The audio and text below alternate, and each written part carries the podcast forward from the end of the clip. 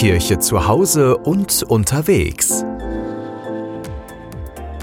Heute geht es in der Reihe der Seligen und die Heiligen um Pius X. Papst Pius X. lebte von 1835 bis 1914.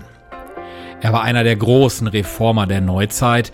Er wuchs in Venetien als Sohn einer armen Bauersfamilie auf. Priester wurde er 1858 der Bischof von Mantua wurde er 1884 und seit 1893 konnte er sich Patriarch von Venedig und Kardinal nennen.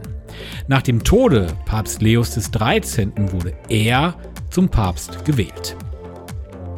Sehr umstritten war seine unnachgiebige Haltung gegen moderne Zeitströmungen, die er unter dem Sammelnamen Modernismus verurteilte. Pius X. schrieb 1910 den sogenannten Antimodernisten-Eid.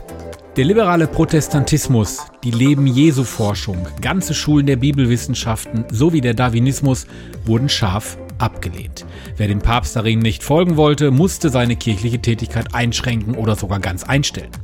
Entsprechend seinem Wahlspruch alles in Christus erneuern, lag jedoch die bis heute wirkende besondere Bedeutung des sehr bescheiden lebenden, frommen Papstes in seinen zahlreichen bahnbrechenden Reformen. Pius X. reformierte unter anderem die Kurie, das kirchliche Recht, die Liturgie und auch die Priesterausbildung sowie das Theologiestudium. Pius X. wurde 1951 von Papst Pius XII. selig und drei Jahre später vom selben Papst heilig gesprochen. Der KW Kirche Podcast. Wöchentlich neu. Immer anders.